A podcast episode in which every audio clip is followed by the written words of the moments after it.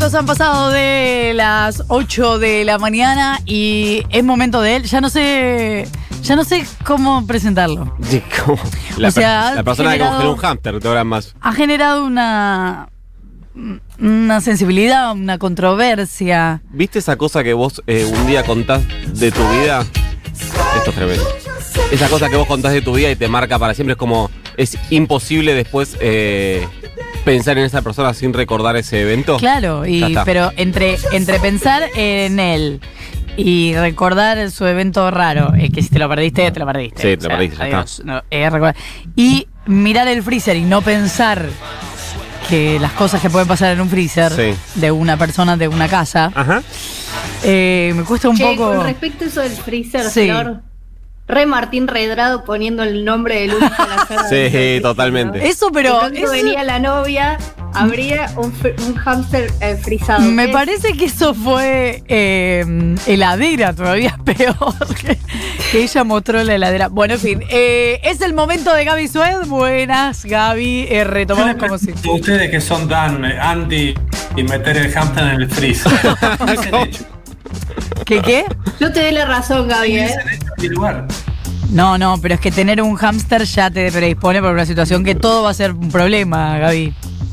Está bien, pero no me estigmatizaría si solo hubiese tenido un hamster.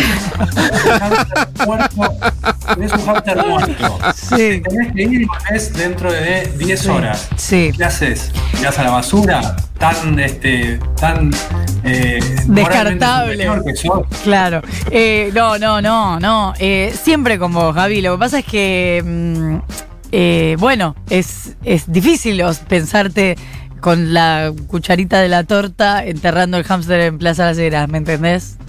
Está bien, si hubiese tenido una heladerita, quizás me hubiese eh, ahorrado el mal momento, porque lo ponía ahí. Imagínate caminando con Bueno, la lagrita con el hámster eh, adentro, por Dios. Gaby, ¿cuál era la pregunta del día de hoy? La pregunta es, ¿cuál es el desafío de Alberto Fernández ante lo que seguramente será este fin de semana una nueva prórroga de la cuarentena? Bueno, ayer se reunió el jefe de gabinete Santiago Cafiero con funcionarios de la provincia y de la ciudad de Buenos Aires para analizar cómo sigue la cuarentena en el AMBA desde el lunes. Es un hecho que habrá una prórroga por dos semanas más en todo el país, con las particularidades de cada zona, de cada distrito. Pará, te quiero hacer un paréntesis. Sí. Me gustó, eh, no recuerdo quién dio esta idea, pero me gustó de para qué vamos haciendo cada dos semanas. Mejor digamos, no, esto va a seguir, yo les aviso cuando para y me parece como menos frustrante. Ah, sí. Puede ser, sí. Puede Es- ser, la, es una la tiro. Listo, perfecto. El presidente va a pulir los detalles del anuncio antes del fin de semana con Axel Kisilov, con Horacio Rodríguez Larreta. Es verdad que ya se va repitiendo tanto que tenés ganas de matar a alguien. Claro. Eh, se vuelve todo muy, muy repetitivo. Eh, si miramos los índices sanitarios, si fuera por la tasa de duplicación de hoy, en el AMBA debería haber un retroceso a la fase 2. Recordemos, el país está en fase 4, el AMBA está en fase 3, pero eh, la tasa de duplicación en el AMBA hoy está debajo de los 15 días. Lo que pasa es que como la cifra de contagios diarios se mantiene estable hace una semana, en torno a los 700 casos, eh, esperan llegar mejor al fin de semana en cuanto a tasa de duplicación y que no sea necesario un retroceso ni, ni siquiera en el AMBA. Porque amesetar Eh, también quiere decir contener, digamos. Como si no empeoró, Sí. entonces es una buena noticia. Sí, sí, sí. Eh, más allá de, la- de- de esa cuestión, la cuarentena que lleva 75 días, hoy cumplimos 75 Mira días, vos, feliz cumple. se volvió, feliz, feliz cumpleaños, sí, se volvió un problema político y en el gobierno son conscientes de eso, son conscientes de que la cuarentena perdió toda épica. Y aunque la marcha de lunáticos al obelisco no tenga un, impa- un impacto político importante, en el gobierno tomaron nota de que hay un agotamiento social. Y saben que tarde o temprano eso sí va a terminar teniendo un efecto político. El problema eh, es que Alberto Fernández se instaló desde el día uno como la cara de la cuarentena, Sí. Eh, intentó darle mística al aislamiento, el que quedate en casa, que arrancó como una consigna cargada de épica, se transformó después en un ruego y ahora suena bastante gastado, lo saben en el gobierno. Eh, El problema también es que eh, la cifra de muertos no creció, fíjate qué paradójico, no creció como para asustar. Entonces, hoy como que parece que todavía nos estamos previniendo de un fantasma que no se mostró. Si eso pasa, si crece el número de muertos, como dijo el ministro de Salud Goyan, Ujú. bueno, ya será otro cantar, pero todavía eso no pasó. Eh, en este contexto, ¿cuál es el desafío del presidente? Bueno, el primero, quebrar la idea de que la Argentina atraviesa la cuarentena más larga del mundo. Es una frase que al presidente le molesta tanto como que digan que se enamoró de la cuarentena. Son Mm. sus dos frases eh, que más lo irritan. Eh, Eh, yo te, te puedo hacer una pregunta que quizás también lo irrite, que es, ¿empezó un poco temprano? Bueno, claro, sí, es, son todas cuestiones contrafácticas que en realidad él, él te puede decir, digo, lo digo así porque lo escuché también Sí. responder esa pregunta. eh, gracias a que Argentina empezó temprano, tiene estas cifras de, de contagios y de muertes que son relativamente bajas en comparación con otros países de la región y con otros países del mundo. Eh, por eso decir que arrancó temprano eh, no, no, no es eh, Gaby. una crítica válida. Sí. Gaby, hay, hay una cosa también que es esta cosa de establecer diagnósticos con, con los resultados en la mano, ¿no? Porque este, eh, podemos evaluar muchas cosas ahora a partir de los números actuales, pero yo- el, el otro día em, yo trazaba un, un paralelismo deportivo que es como decir, bueno, si sabía que el partido le iba a ganar 2 a 0, no ponía los titulares, jugaba con los suplentes. Sí, bueno, claro, Claro. pero no sabía que iba a terminar 2 a 0 el partido. Está bien, y además quizás que terminó 2 a 0 porque pusiste los titulares. ¿no? Exactamente, justamente. No, bueno, todo es contrafáctico. Lo que pasa es que empezamos a ver las situaciones, digamos, todo es contrafáctico al mismo tiempo que es comparable con un montón de situaciones. Sí, ahora, por eso, lo primero que tiene que mostrar el, el- el gobierno y el presidente es que el país no está en cuarentena. Que hay una zona del país que está en cuarentena, pero que la realidad del 90% del territorio nacional es distinta a la que se vive en el AMBA. Por eso empezó Alberto Fernández a visitar provincias, a ir a actos en fábricas. Hoy a la tarde va a recibir a un grupo de gobernadores en Olivos para hacer anuncios también de reactivación productiva. En algunas provincias se analiza incluso el, reini- el reinicio progresivo de las clases. Recién escuchábamos eh, a Sonia Leso. Las primeras serían Jujuy y Mendoza. Ya esas dos provincias pidieron el reinicio de las clases. Eh, el segundo desafío de Alberto Fernández es, más allá de lo que pasa en el resto del país, evitar también una sensación de estancamiento en el AMBA. En el gobierno, después de la reunión de ayer, empezaron a hablar de la necesidad de oxigenar la cuarentena. Mm. Eh, Una posibilidad para esto es abrir más comercios en los barrios, incluso de rubros que hoy no están permitidos como la venta de ropa. Sí. Otra posibilidad, intercambiar experiencias entre la provincia de Buenos Aires y la ciudad de Buenos Aires. Esto es, abrir más comercios de cercanía en la provincia de Buenos Aires y aprovechando la experiencia de la provincia de Buenos Aires, abrir más fábricas en la ciudad de Buenos Aires. Ajá. ¿Sí? Sí. Cuando los protocolos que, según lo que dice la provincia, funcionaron bien en ese distrito.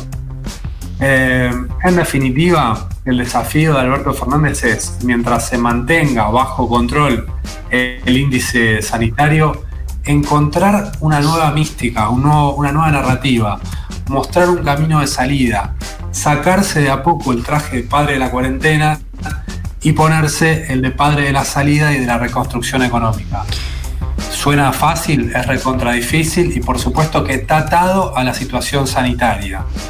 Pero aquello que era presentado como una batalla que el gobierno estaba dispuesto a dar hasta las últimas consecuencias, por supuesto que tiene que seguir siendo así, pero no ya desde, o no ponerlo ya en el centro del discurso, porque sabe el gobierno que no tiene la misma efectividad que tenía el 20 de marzo. No, y encima por estos días se te suma un riesgo que es el frío. El frío habitualmente cuando la gente sale genera más internaciones porque genera neumonías, porque genera gripes y además de que son síntomas que se le pueden parecer al coronavirus, también te puede ocupar camas. Sí, Estefi.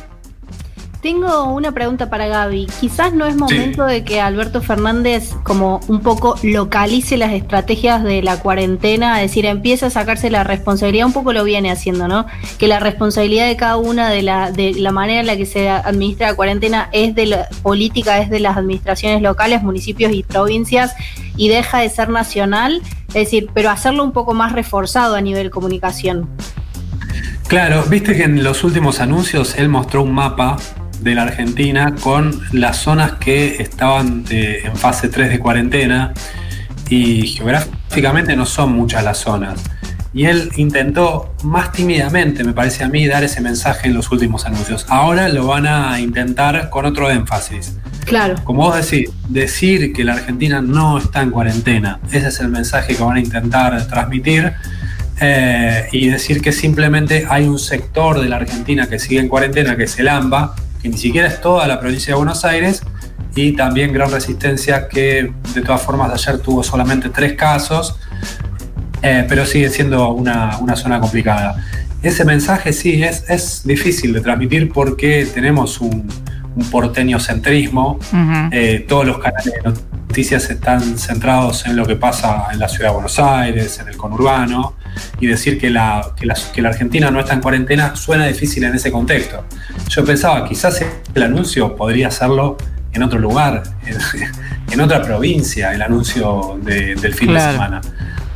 Eh, De hecho, no, no, no. perdón Gaby, en Córdoba ya se está hablando de que probablemente vuelvan las reuniones familiares, por ejemplo, ¿no? Ya hay declaraciones de funcionarios provinciales, digo, pensando. En, En Mendoza está pasando. En Mendoza.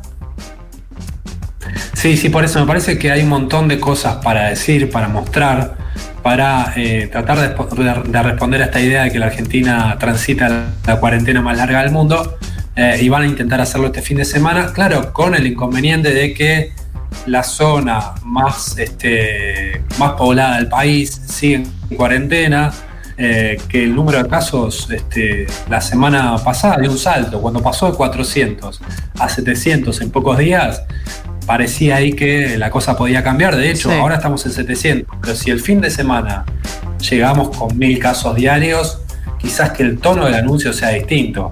Es un día a día, es, es un día a día. Por eso sí, es verdad, esto de decir lo prorrogo por dos semanas más y después en dos semanas más veo y después vuelvo a prorrogarlo por otras dos semanas, no sé si a esta altura es la mejor estrategia, pero bueno, es la, la estrategia que ha elegido el gobierno y en ese sentido la van a mantener. Si intentan cambiar la idea de que continúa la cuarentena, van a decir continúa la cuarentena focalizada en el AMBA y un poco en el, gran, en el Gran Resistencia. El resto del país se reactiva, se inician otras actividades productivas e incluso en el horizonte aparece la posibilidad de reinicio de clases. Mientras tanto, que no lo abrace a Gildo Infran públicamente, por lo menos cuando se lo encuentra, porque eh, cuidémosla. Es menor, pero no es menor. Pero Formosa es como otro país. Ah, eso Claro, nunca tuvieron un caso, no Eh. saben lo que es el coronavirus. Claro, pero Bueno, esa- pero ¿y si el es presidente le lleva el coronavirus? El riesgo lo corre Gildo Infran, no el Claro. presidente Alberto Fernández, abrazando a un porteño. Por favor. Bueno, en fin. ¿Puedo decir que el presidente se puede contagiar? Y capaz que hasta se contagió y no, ni se enteró, vaya uno a saber, no sé. Eh, Gaby. ¿tenía nombre el hámster? Eh, sí, sí, tenía, por supuesto, ¿cómo no va a tener? Fede, se. Fede, Fede, perfecto. Fede. Es gente que le pone nombre de persona a los animales. Eh, Gaby, muchísimas gracias, nos de reencontramos en un par de días. Bueno, abrazo grande. Beso, chau. ¿Qué? Mis gatos tienen nombre de personas. Bueno, por eso. Para ir identificando eh, de quiénes estamos hablando, ¿no? Esto es. Blondie. Call me. Llamame, llamame, dale.